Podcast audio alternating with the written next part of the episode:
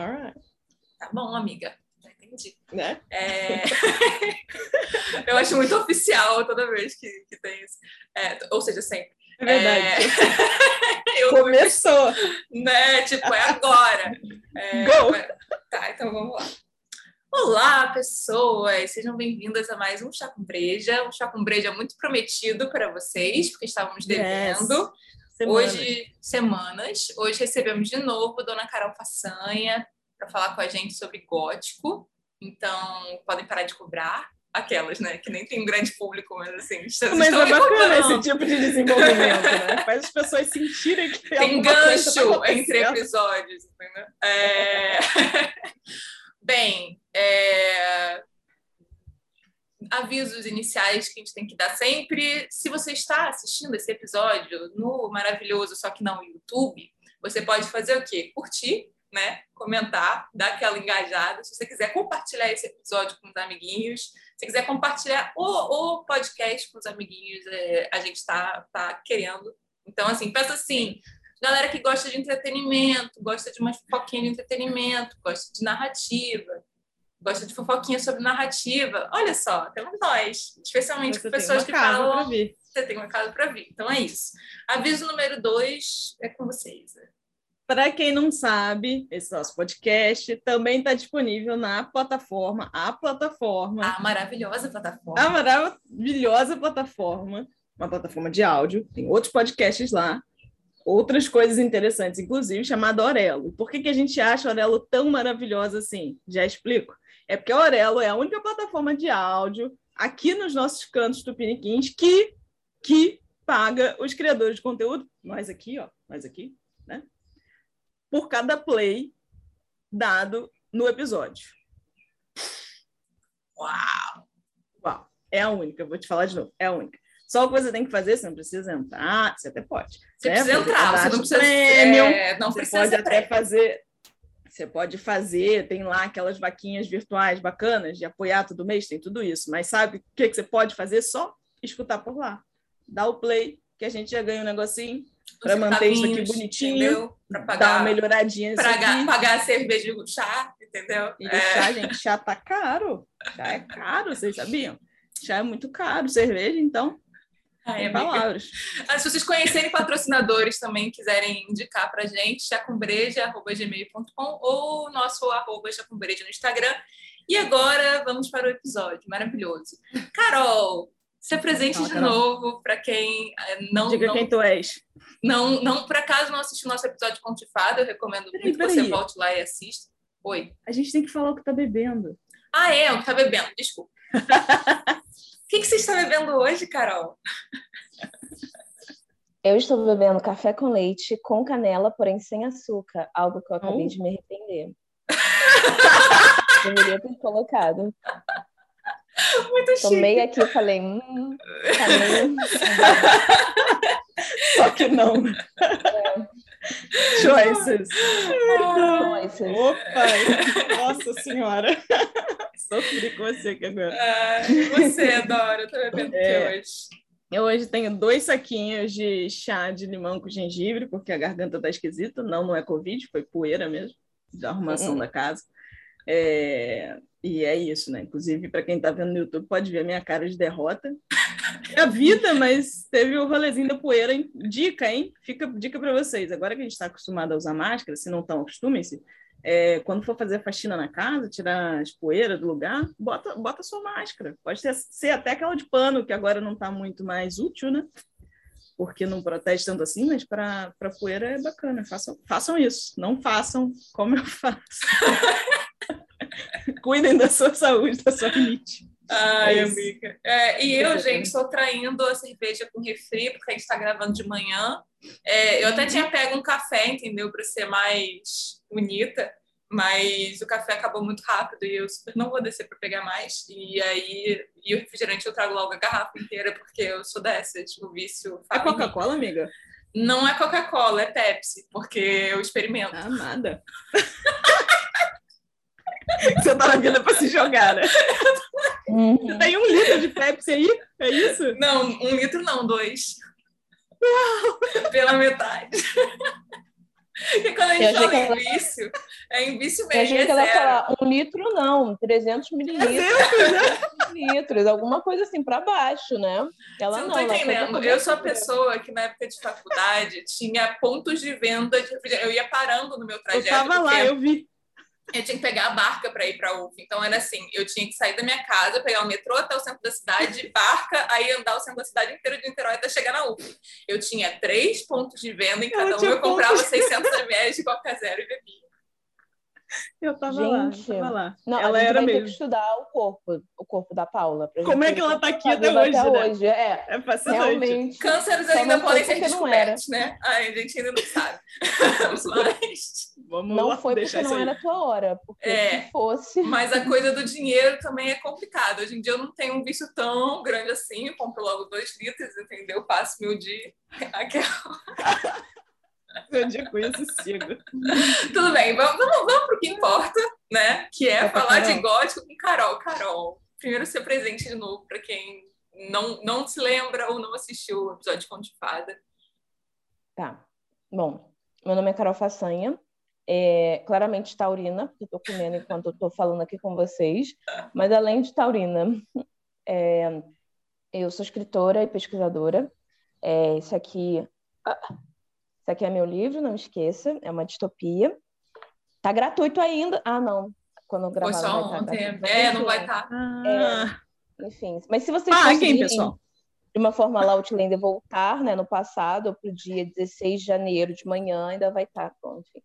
Não, é... então, a gente pode também botar uns stories. Segura aí o livro, que aí eu faço um, um, uma fotinho e boto nos stories do Chá com Breja hoje, que a gente ainda Total. faz uma propagandinha, né? Estamos gravando aqui com o Carol e tal. Vou fazer então uma foto meio conceitual, vamos ver se tá certo. Olha, Olha. Hum, é isso. Pronto, perfeita. Não, bem amador, bem chique.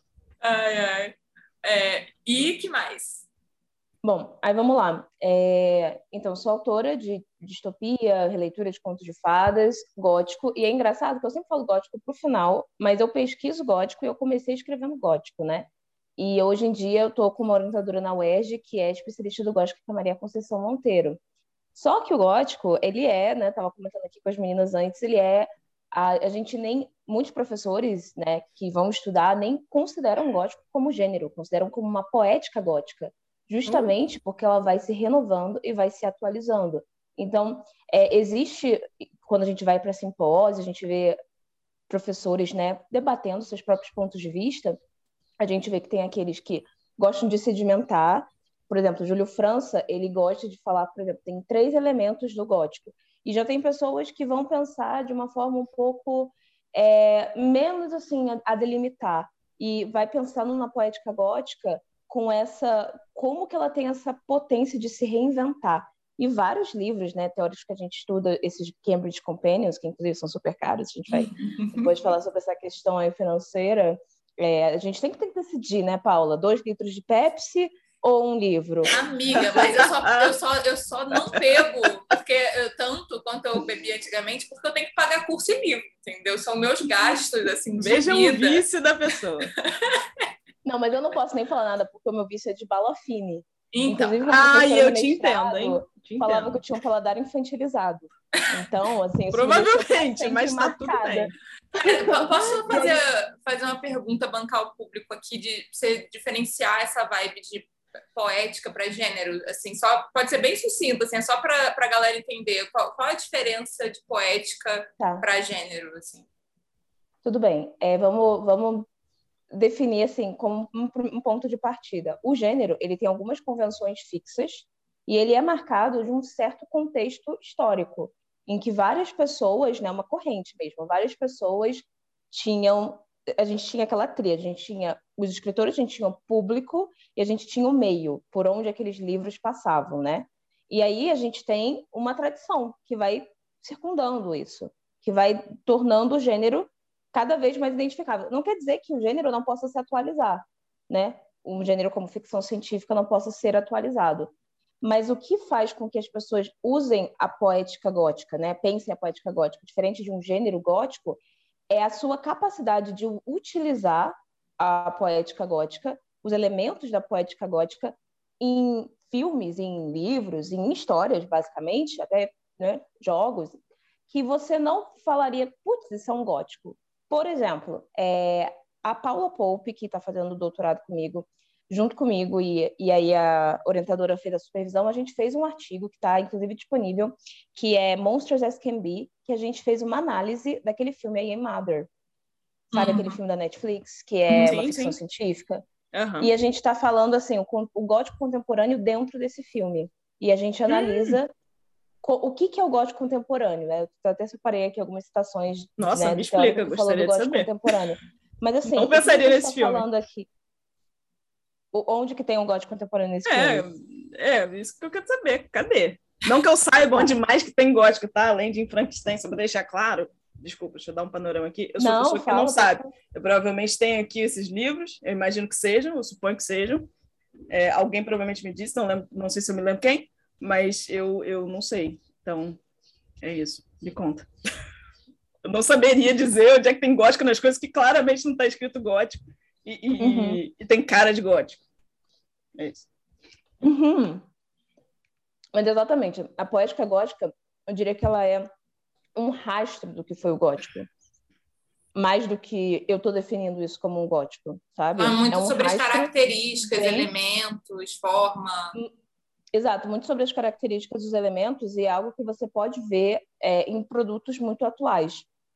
Por exemplo, o próprio Frankenstein, que, que você citou, é, é engraçado porque vai ter vários textos que vão falar claramente, né, que o, o, o Frankenstein é aquele marco do gótico que já foi inaugurando a ficção científica. É, e tem muitas outras percepções e, enfim, paradigmas que as pessoas tentam encaixar o Frankenstein, sabe? Do, do, tipo, ligando mais a questão da tecnologia, ligando mais quais eram aqueles estudos que a Mary Shelley estava sabendo que estava acontecendo e como que ela impregnou aquilo, e outros vão trazer é, elementos do gótico, como o monstro, por exemplo, que é toda uma teoria por si só. A gente podia fazer todo um episódio sobre o monstro, que é, é muito interessante. Tô topando ele aí, hein? Especialmente em outubro, se você quiser voltar para a gente falar de monstro, estamos querendo. Eu adoraria. eu adoraria. Mas, assim, basicamente falando do gótico, eu vou até pegar aqui um... E aí eu vou falar onde é que é. é a... Tem uma teórica chamada Ellen Morris, que ela fez um... Que ela tem um livro que é Literary Woman, e tem um que se chama Female Gothic, que eu tenho realmente visto e gostado muito, que vai falar sobre várias é, personalidades, né, várias autoras que marcaram o gótico, inclusive a pioneira dela, Anne Radcliffe, que é, cara, eu amo falar sobre Anne Radcliffe porque ela tem uma história de vida tão interessante quanto os próprios livros dela, né? também falando da Mary Shelley, e, e aí ela vai tentar basicamente entender o que, que é o female gothic, mas antes ela vai falar basicamente o que, que é o gótico, e ela faz uma explicação que é bem. Um, assim, ela vai sintetizar bem, e eu acho que isso é, isso é bem interessante aqui. Ela vai falar assim: em Gothic writings, ou seja, né, vou, vou traduzindo já. É, na escrita do gótico, a fantasia predomina né, sobre a realidade, o estranho predomina sobre o local comum e o sobrenatural toma o natural, né, com uma intenção, assustar. Então você vê, não é só essa questão de o sobrenatural está predominando sobre o comum. Também tem sobre essa questão do calafrio, essa sensação do medo. E é justamente esse medo que os leitores mais gostavam de, de usufruir quando eles estavam lendo o gótico. O que na época do gótico, quando a gente veio, vamos começar a falar de data. O primeiro primeira novela considerada gótica foi o Castelo de Otranto do Walpole, inclusive tem uma tradução muito legal do Oscar Nestares, que é um autor brasileiro também é tradutor, pesquisador. E, e, e a partir desse momento, o, o, gótico, ele na verdade não era bem quisto por uma série de questões de que ele é, falava sobre elementos monstruosos, expansões de paixões que tocavam no tabu. Então, muitas pessoas ligadas à religião tinham um certo, não tinham muito apreço pelo gótico. Esse local que era o local do sobrenatural, um local que era sobre mais sobre as paixões humanas do que sobre a racionalidade. E a gente vê que é engraçado porque ele veio num momento em que o iluminismo também estava muito em voga ainda. A questão da racionalidade, a questão da ciência, o galvanismo, das pessoas fazerem experiências com o corpo humano para saber se você conseguiria reavivar um corpo, que foi algo que a Mary Shelley trouxe com Frankenstein, estava muito em voga. E é interessante como a gente vê em várias escolas, em várias correntes literárias, que muitas vezes a arte dá o que está faltando à realidade. Então você pensa, caramba, num momento que estava muito se falando sobre a ciência, sobre a razão, sobre o pensamento lógico, pensamento assim, tudo mais racional, surge um, um, um subgênero do romantismo, né? Surge porque ele está ele tá dentro do romantismo, mas ele, né? Ele vai para um momento por si só que é dele. Ele está né, no romantismo, mas ele é um subgênero por si só, que não é sobre razão, que não é sobre é, moderação, que não é sobre racionalidade. Muito pelo contrário, é sobre o monstruoso, é sobre o excesso, são sobre as paixões, muitas vezes que vão envolver grandes tabus, tipo The Monk, que você vê um religioso fazendo coisas assim um, absurdas, assassinatos, sexo com pessoas que ele não deveria fazer, uma série de coisas. É porque é um monstro, Ou... não é mesmo? É um monstro, exato. É, é, esse é um dos elementos muito marcantes do gótico, é um monstro. Só que a gente também tem depois uma reflexão, né, que vem do Jeremy Cohen, que ele tem um, um, um texto muito legal chamado Monster Culture, teoria do, do cultura do monstro, que ele vai pensar as culturas pensando não nos heróis que elas engendram, algo lá Campbell, não, ele vai pensar a partir dos monstros que elas criam. Porque o que ele vai pensar é o monstro ele é, uma, é um reflexo de quem o criou o monstro, entendeu?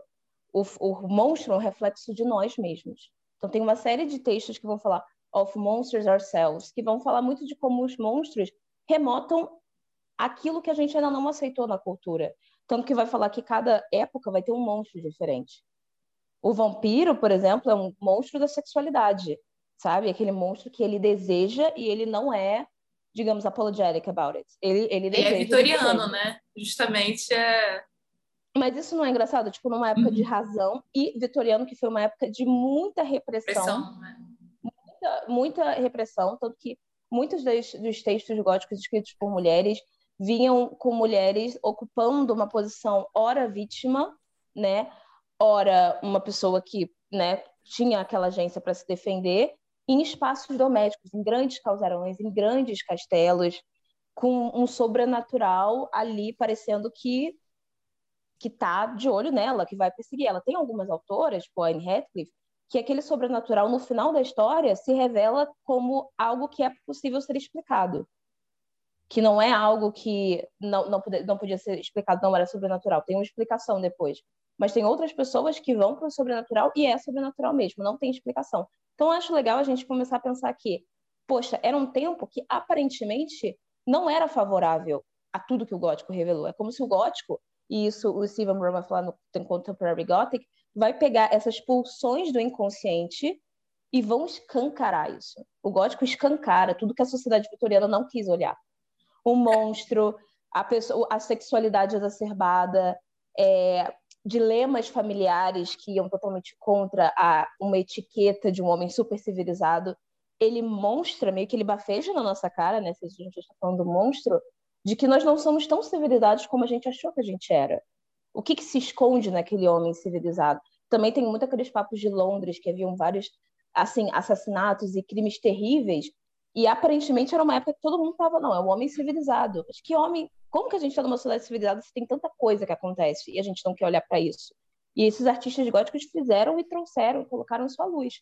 É como se eles pegassem as sombras e colocassem a luz, entende?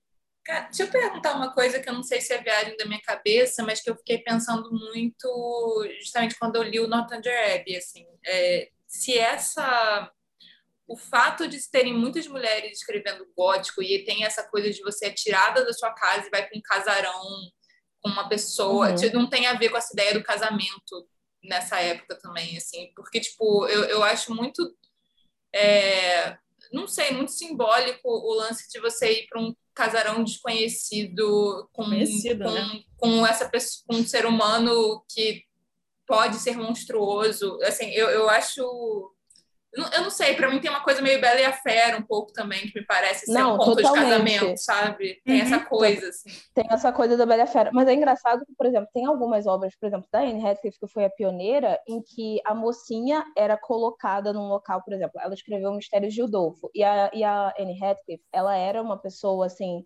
muito curiosa para a época dela, porque ela foi uma das autoras mais bem pagas, ela era conhecida como The Mistress of the Gothic. E assim, ela a, a Jane escreveu pensando nela, né? Justamente. E aí, é, por exemplo, vou fazer umas citações que ela, ela mestre, né? Ela tipo, chegou na maestria de fazer o sangue congelar, sabe? Então, e isso dava um, um trio, um, uma, uma, um high de justamente de você ler uma história de fantasmas, como era dito, e ao mesmo tempo tem essa questão de que você vê uma pessoa em perigo, ou uma pessoa enfrentando o sublime, que seria é, uma imagem da natureza que é bela, mas é terrível ao mesmo tempo, como grandes tempestades, uma chuva terrível, uma, algo torrencial que é mostra a natureza bela, mas mostra também o perigo dela. Não é, por exemplo, Locus Amoenos, aquela natureza que, do arcadismo que é muito tranquila, muito Onírica. amena, pastoril, que não oferece risco. É uma natureza bela, mas hum. terrível. E tem algumas pessoas até que vão comparar essa natureza selvagem com a própria com as próprias personagens femininas, cuja assim, a racionalidade masculina tenta domar e elas, sabe, tem algo que elas não que não se pode controlar da natureza e também dessas dessas pulsões dessas mulheres que não se podem ser controladas mesmo nesses ambientes domésticos. Mas o que você falou do casamento é engraçado porque a Anne Radcliffe, muitos dos, dos, dos romances dela mostram uma mocinha sendo levada por alguma pessoa não, não muito querida, não muito confiável da família, um tio ou alguém que, que, a, que a cuidadora dela está se envolvendo no momento. E quem ela de verdade anseia estar é uma pessoa que ela não consegue estar naquele momento. Então, ela é levada num casarão longe do seu interesse amoroso. Então, in a way, eu não sei se é realmente um casamento. Com certeza tem uma questão da Bela Fera, do Barba Azul. A gente vê todos aqueles elementos ali de novo. Mas o anseio do coração dela não tá ali, não tá naquela casa. Ela mais é prisioneira ali, porque ou ela não pode se casar com a pessoa, ou as convenções não permitem que ela se case no momento, ou muitas vezes esse homem patriarcal tem algum interesse material na família, ou ela está tipo se aproveitando da cuidadora dessa menina, ou quer se aproveitar da herança dessa própria menina, e ele se coloca como antagonista, e ela se vê impedida muitas vezes de ter o seu amor romântico ali realizado, sendo só realizado no final. Então, assim, eu acho interessante pensar nisso, de que hora tem um, um antagonista que tem um interesse amoroso, ou tem pelo menos um, um, não vou dizer nem sex appeal, mas eu vou dizer assim, há uma química sexual ali, e às vezes, assim, o interesse realmente da, da mocinha tá em outro lugar, né? Quando a gente vê o Drácula, por exemplo, o Drácula, ele, ele é essa pessoa, ele é esse personagem, nossa pessoa, mas esse personagem que causa tanto medo, quanto fascínio, quanto sedução. Isso é uma coisa do monstro. No Jeremy Coyle falando Monster Culture, ele vai falar o, é Seven Theses Monster Culture, quer dizer, sete teses cultura do monstro. E basicamente ele vai falar, ele vai dar as sete teses que ele vai jogar ali, vai dizer que é, são nossas formas ainda de se relacionar com o monstro. E uma delas é falando que o monstro ele ele é muito dual. Ele tanto vai te causar é, repulsa, como ele vai te causar desejo. E isso eu, eu vejo muito dentro de personagens monstruosos que têm alguma química ou que têm alguma possibilidade amorosa ou sexual com a mocinha, sabe? Existe um jogo ali de repulsão e de atração, de repulsão e atração. E eu acho que isso, né, as pessoas estudam isso até hoje, por exemplo, no Modern Gothic tem um texto que é Teen Gothic, que vai falar muito de Crepúsculo, por exemplo, vai falar sobre histórias de lobisomem, em que, em que o personagem sobrenatural, muito mais velho que a mocinha, às vezes que é uma adolescente, virgem, é, ele vai, na verdade, estar tá representando o despertar sexual daquela, daquela, daquela mocinha. Nem sempre ela precisa ter um personagem masculino ali para ser para representar isso. Muitas vezes ela tem o despertar sexual, ela entende o que é desejo, ela entende um pouco si, de si mesma e ela abandona esse personagem. Em outras vezes não, ela continua com esse personagem, esse personagem acaba sendo quase como uma parte da personalidade dela, quase como uma projeção da personalidade dela. É muito interessante pensar em triângulos amorosos, nessas histórias como The Vampire Diaries, Crepúsculo, é, todas essas histórias que trazem esse triângulo amoroso de luz e sombra. A gente tem um interesse amoroso que ele é muito mais solar, é muito mais perto do que é conhecido, muito mais humano, é tipo um amigo de infância, é uma pessoa que ela já conhecia, uma pessoa que não oferece tanto risco, muito mais solar. Tem muito mais luz uhum. aqui. E um outro personagem que é muito mais sombrio, mesmo que esse seja sombrio, esse vai ser muito mais sombrio. Pensa em The Vampire Diaries, o Stefan e o Damon. O Damon claramente é muito mais sombrio que o Stefan. Embora depois a gente vai percebendo que o Stefan tem um passado, etc. Mas assim, o Damon representa a sombra e algo que talvez essa mocinha nunca teve oportunidade de explorar. Algo que certamente aquela sociedade não queria, que, né, que uma mocinha explorasse, né? A sombra, a expansão dos seus desejos, as suas pulsões que deveriam ter ficado escondidas no, naquele ambiente doméstico jamais sido reveladas. Então, eu fico pensando como tem. Acho que eu até fugi do assunto, né? Que eu adoro ficar falando sobre isso. Mas, Não, assim, mas foi super é... essa sua ref aí. Eu acho que é, era uma coisa que eu tava pensando. Não sei. É, menos. Crepúsculo, para mim, eu acho que Vampire Diaries às vezes é, é mais honesto nesse sentido. Crepúsculo, para mim, fica tão preso numa mitologia religiosa. Talvez eu já estou falando influenciada, né, por ter lido depois a, quem era a autora, né, do que necessariamente vendo uhum. os, os, filmes. Vendo os livros eu já não me lembro, gente, tem muito tempo. Mas eu, eu, não sei explicar. Eu acho que você, acho que é muito mais em termos de, de como as coisas são colocadas. Eu acho que o Vampire Diaries sai melhor em termos de explicar, não de explicar, mas dessas coisas serem abordadas de uma forma mais suave. Eu acho que o Crepúsculo é tão é tão óbvio. Você foi falando isso Enquanto você estava falando, eu estava pensando em Crepúsculo direitinho, exatamente. O, uhum. o, amigo, o coleguinha de infância, que o pai gosta, o outro que não sei o quê, que aparece, que realmente fica escondido em sombra, até porque se ele for no sol ele brilha. É, é muito simbólico, né? Depois você é muito, símbolos, é isso. É muito legal. Fica bem direto. Aí, uhum. talvez seja uma questão de gosto pessoal também, aqui agora. É, eu acho que o Vampire Diaries sai melhor porque as coisas são mais. parecem, parecem, algumas aspas, tá? Mais complexas em termos de composição, sabe? Parece Mas a própria, a própria mais... a produtora fala sobre isso, né? Ela tem uma entrevista que é, ela falou sobre isso, sobre essa questão de que você vê em muitas histórias a luz, luz e sombra dentro do triângulo amoroso. E ela percebe isso. E eu acho muito legal que isso agora é algo visto. É algo, é quase como se fosse uma questão psicanalítica que agora está claras. E isso é uma coisa que o Stephen Brown vai falar no The Contemporary Gothic. Ele vai falar que todas essas pulsões do inconsciente que vão à luz, no Contemporary Gothic, elas são conscientes de si. Como se na primeira, na primeira leva, lá para 1700, né, do, do, do Walpole, da Anne Radcliffe, todo mundo que veio depois, é, é como se aquilo, aquelas pulsões estivessem nas páginas, estivessem ali, mas não houvesse tanta consciência do ser psicanalítico, do objeto perdido que ele está buscando, ou das pulsões que ele está tentando refrear, mas em algum momento, né? Geralmente, o que acontece no gótico é que todas as pulsões vão sair do esconderijo, não necessariamente vão ter consequências, mas elas saem do esconderijo, definitivamente saem.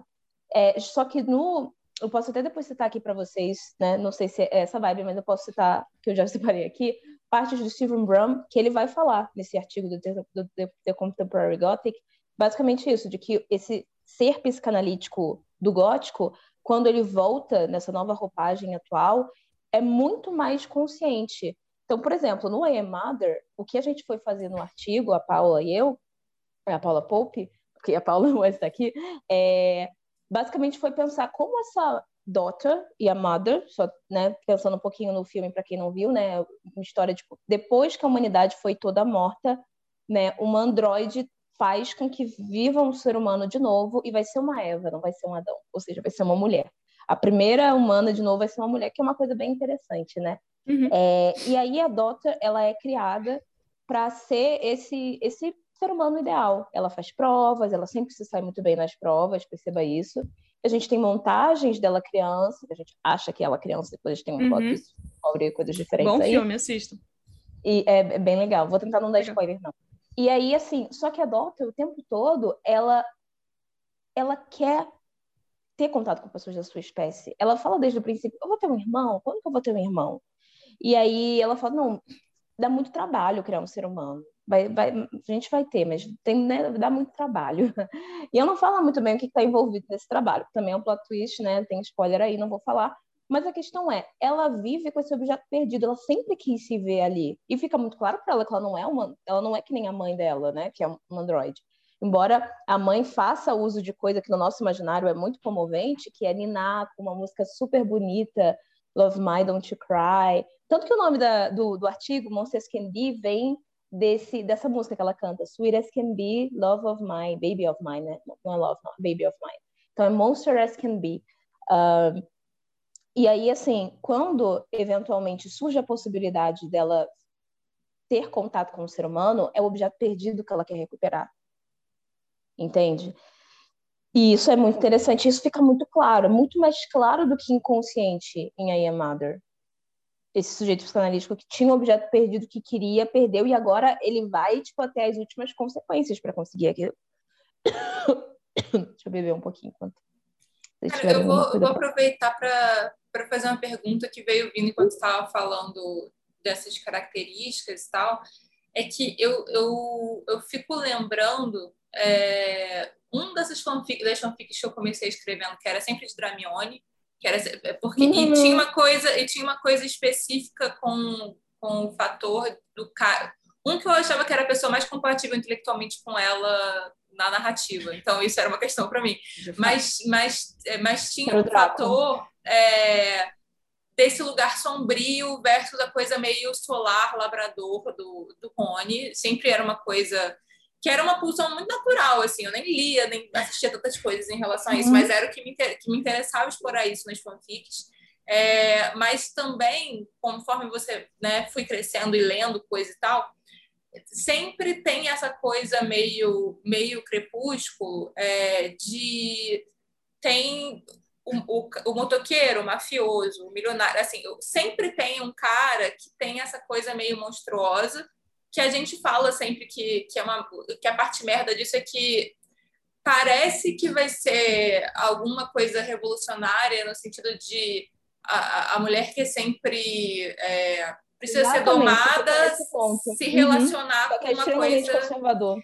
É muito uhum. conservador. Porque você tem Exatamente. que ser, ao mesmo tempo que você está se aproximando com o selvagem, você precisa ser o rehab desse selvagem. Você precisa, precisa. ser você ser precisa a ser a pessoa que vai salvar o cara. Que, Nossa, é muito doido, é, sabe? É isso. Não, é exatamente isso. É, nossa, é exatamente isso. Tanto que, assim, é, eu não vou achar aqui esse meu caderno. Eu tinha mania de escrever em vários cadernos, né? Eu tenho sempre um perto de mim, só que daí eu tenho vários, e aí, às vezes, eu quero chamar uma coisa que tá em algum caderno que eu não lembro. compreendo, mas... compreendo ah, eu lembrei. Graças ao Senhor, eu lembrei. Tipo, é o seguinte, quando eu, quando eu comecei a querer escrever gótico, veio por um sonho, e veio Debaixo das Escamas, que basicamente era quase um Bela Fera lá Barba Azul, que era a história de uma de uma menina prometida para um híbrido serpente, em que antes dela, seis meninas da, da, da linhagem dela foram para esse castelo com esse híbrido e morreram. E morreram num certo, num certo esquema de dias. Tanto que se ela fizesse uma, uma progressão aritmética, ela conseguiria ver pelos ciclos lunares quanto tempo ela teria. Tipo, a primeira durou um ciclo, a segunda durou dois ciclos, a terceira, tipo, recuou e depois voltou. Então, assim, ela consegue fazer meio que um cálculo para saber quantos dias de vida ela teria. E nessa história também tem essa questão do monstruoso, né? Literalmente é um cara meio serpente, meio meio meio homem. Inclusive, eu não sei se vocês viram as revistas Witch. Sim, eu tenho. Eu tenho todas. Eu tenho uma coleção, eu tenho os livrinhos, eu tive bonequinha da Railin que era geminiana como eu. Você está entendendo o nível do que eu tinha gente, Não, é. amava com signos, né? E a gente uh -huh. ficava com os signos, com a Cordélia era taurina, eu adorava. Gente, pois é. E aí tem um personagem que é meio, meio isso mesmo, né? Uhum. Meio serpente, meio. que ele é um dos mandantes do, do antagonista. Ele não é o antagonista, ele não é o Caleb, mas ele é o. Ele é Cedric, não é dele, eu acho? Olha, amiga. Cedric. Eu, eu não ele lembro dos nomes forma... dos homens. Pois, não, eu acho que é Cedric, tá? mas eu, mas eu lembro, eu lembro dessa figura né, nos quadrinhos, sim essa figura me marcou demais, assim, me marcou muito, porque embora que quando você vê uma história, você vê quase como uma coxa de retalhos de uma série de, de experiências, de, de percepções, até do consciente coletivo que fica ali pairando. E mas assim, eu eu acho de verdade que veio daí esse do serpente. Eu acho que se eu não tivesse lido Witch, eu não teria imaginado pelo menos dessa forma, porque eu, eu sempre gostei, assim, eu sempre odiei e gostei de serpentes, aquela questão do monstro, né? Uhum. Serpentes para mim são são assim, são criaturas muito fascinantes, extremamente fascinantes. Então eu sempre tive uma fascinação, mas ao mesmo tempo o que eu mais tinha medo quando eu era criança eram serpentes. Então era uma coisa, era tipo o que eu mais desejava e o que eu mais temia. Extremamente monstruoso, né? E quando eu fui pensar em fazer essa, essa história, Debaixo das Camas, que, enfim, tá nessa primeira versão, tinha tudo isso. Tinha o, o, o, casarão, o castelo, tinha esse ser monstruoso, tinha um enigma do passado, tinha o desejo onírico, sabe? Porque muitas vezes a gente vê em gótico é, criaturas, enfim, personalidades assim sobrenaturais visitando os protagonistas nos sonhos e tentando eles, sabe? Então tinha isso também. Então tinha todos esses, esses digamos, elementos que quando eu fui descobrir com a Maria Conceição que era gótico, eu falei, gente, eu não sei como, mas isso já estava aqui. E também tinha essa questão claramente do triângulo amoroso, em que o híbrido serpente era essa figura mais sombria e existia um criado dele que era essa versão mais solar e que isso causa um choque. O que eu acho que é extremamente conservador é quando a mocinha, para explorar o seu lado sombrio, precisa sempre que um homem venha para isso. E eu comecei a escrever sobre isso, sabe? Quando eu não tinha ainda conhecimento nada do gótico, eu tinha ainda estudado, não tinha nada. E eu fiz uma, um poeminha que era assim, do que vocês falaram, né? Toda essa volta para falar isso, sobre a questão. Quanto mais monstruoso é o interesse amoroso, mais angelical tem que ser a protagonista. E aí isso é extremamente conservador. Por exemplo, aí tem esse, esse poema que eu tinha feito meio que do nada, que é assim: You create a monster for you to become an angel. Be careful with those wings, though. It takes just a glimpse in the mirror for them to fall. E aí, traduzindo, é: Você criou um monstro para você se tornar um anjo. É, cuidado com essas asas. Basta um olhar no espelho para que elas caiam. Então, é um pouco de dizendo assim: cuidado, esse lado angelical que você acha que você está cultivando em si ao salvar um homem tenebroso, ela é uma projeção. Se você olhar no espelho, elas caem. Então, cuidado com isso. Então, eu acho que é muito mais emancipador hoje, eu vejo isso, para personagens femininos e até para mulheres, assim, na nossa vida dia a dia, a gente entender o que é nossa sombra, entender o que é nossa luz, sem ter que se projetar no outro, sem ter que depender do outro para acessar aquilo. Porque se ela precisa do outro, do vampiro, do lobisomem, do... E eu não estou falando todas essas histórias tratam assim. Inclusive, a gente está em necessidade cada vez mais de histórias que vão atualizar isso, que vão quebrar esse pacto, entendeu? De que, não, ela não precisa. Isso pode trazer um despertar. No Tingotic, esse, esse artigo que eu li, fala um pouco sobre uma história de um, de lobisomem, com um lobisomem, em que a protagonista vê essa, esse, esse momento que ela tem com essa criatura sobrenatural, perdão, é um vampiro, tá? Vê esse momento com essa criatura sobrenatural em que há uma relação entre sexo e o ataque. Tipo, ela tem um momento que ela fala, vai doer, aí ele fala, pode ser doloroso, mas eu posso fazer com que seja doce. O que tem muito a ver, muita relação com o sexo, sabe?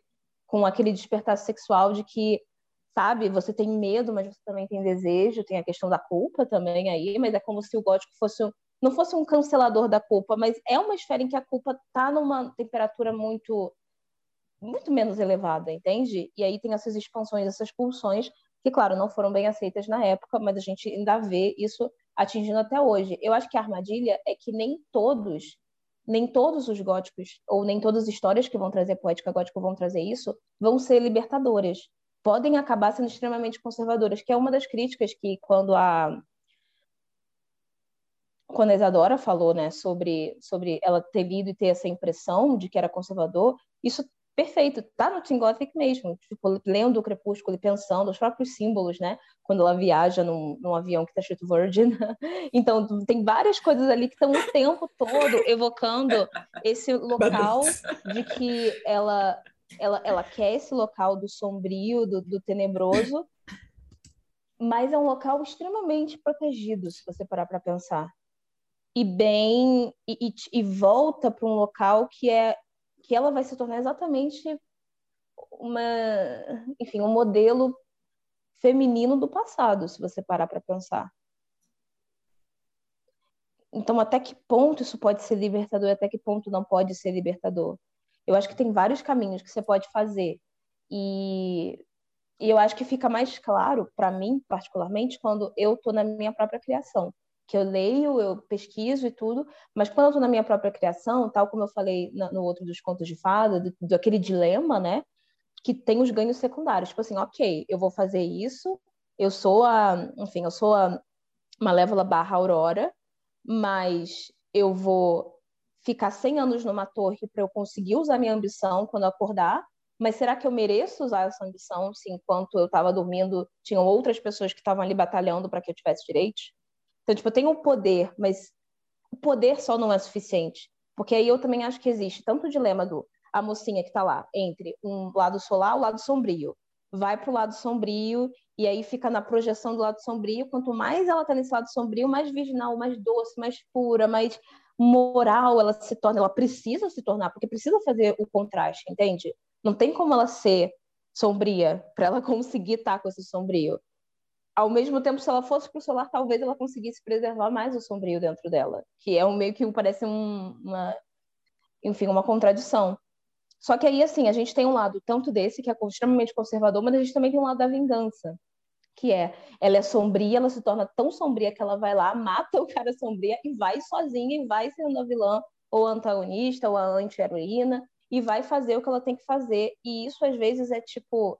Eu acho triste quando a gente fala que esse também é um caminho, ou ele é o único caminho viável, ou ele é o caminho mais interessante. Porque daí é como se a gente tivesse que pensar só na sombra, só no poder, e a única forma dela ultrapassar esse ou esse antagonista ou esse interesse amoroso que é abusivo é com que ela se, também se torne abusiva. E aí não tem não tem equilíbrio, percebe? Tipo, eu acho errado ela ter que ser totalmente virginal, angelical e pura e santa para que ela possa salvar um homem, mas se ela tiver que sempre se equiparar em maldades a ele, eu acho bem problemático. Principalmente é, ganha, né? porque a nossa sociedade não julga igual ações de mulheres e de homens, nem em ficções assim. E um exemplo que eu dei, eu acho que eu fiz até um artigo sobre isso na época do mestrado, era sobre a Catherine em Vampire Diaries. Porque, cara, se você for pensar, a Catherine faz coisas que não chegam a ser tão terríveis quanto o Klaus, por exemplo, quanto o próprio Damon, o próprio, o próprio Stefan, mas, no entanto, as punições dela são muito piores. E esses uhum. homens, eles sempre têm o direito de uma segunda chance, muitas vezes patrocinado por uma personagem feminina. Por exemplo, o Klaus e a Caroline, o Klaus e a Hope, o Klaus e alguma mulher que vai lá e, e ajuda ele e tal. Nossa, dão muita a, chance para esse homem, né? Não deu bem entender que tá errado. Tá chance. errado, gente, esse moço. Só que na primeira não, oportunidade que a gente tem de se livrar da Catherine, ela vai, tipo, para um inferno pior do que o inferno das outras criaturas. E por que que a gente faz isso, entendeu? Será que é um ganho mesmo que a gente vai ter? Tipo, ela é sombria, ela conseguiu sobreviver ao sombrio, né? Pelo menos sobreviver, ela não viveu, porque ela só ficava fugindo do Klaus na história, né? Quem viu. Só que no final, ela ter se tornado a sombra, ela foi muito mais punida do que os outros homens não, ela foi punida, eles não foram, né? Porque eles sempre Literalmente. Voltam. Eles, inclusive, têm spin-offs. É. Spin-offs variados é. com seus filhos e suas vidinhas. Eles têm. Eles Porém, são até humanizados exemplo, se você acha que, que, que, o lado dela é ser sombria, é ser essa pessoa assassina, ser essa pessoa cruel, ser a sombra para eu acho que também falta, é, é, é, tipo, não sei se isso é liberdade. Por exemplo, o que está acontecendo com a Hope agora em Legacy, que ela foi lá, praticamente matou o mentor dela, praticamente matou todo mundo.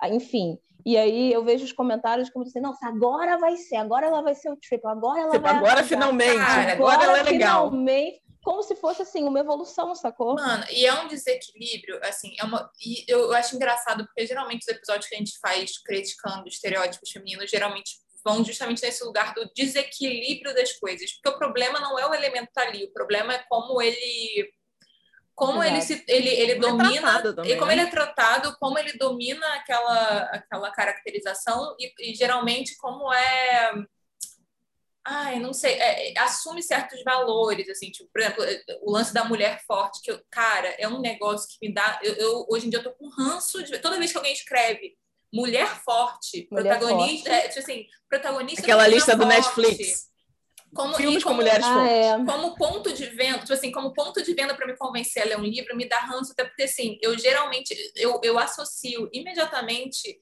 a um tipo específico de personagem que é basicamente você pegar características reconhecidas como masculinas, de força, ou de racional, ou de. E aí você dizer que isso é for... um, você diz que isso é força, e você está dizendo que a, uhum. o, é, essa mulher ela não é normal saca? Não. Ela é forte. É. Ela é tá, forte. Tá, tá, às vezes é. eu tava, olha só, sabe uma mulher quase homem? Então, eu, eu, tenho, eu tenho essa sensação. Toda vez que Isso eu aí que palavra, é forte.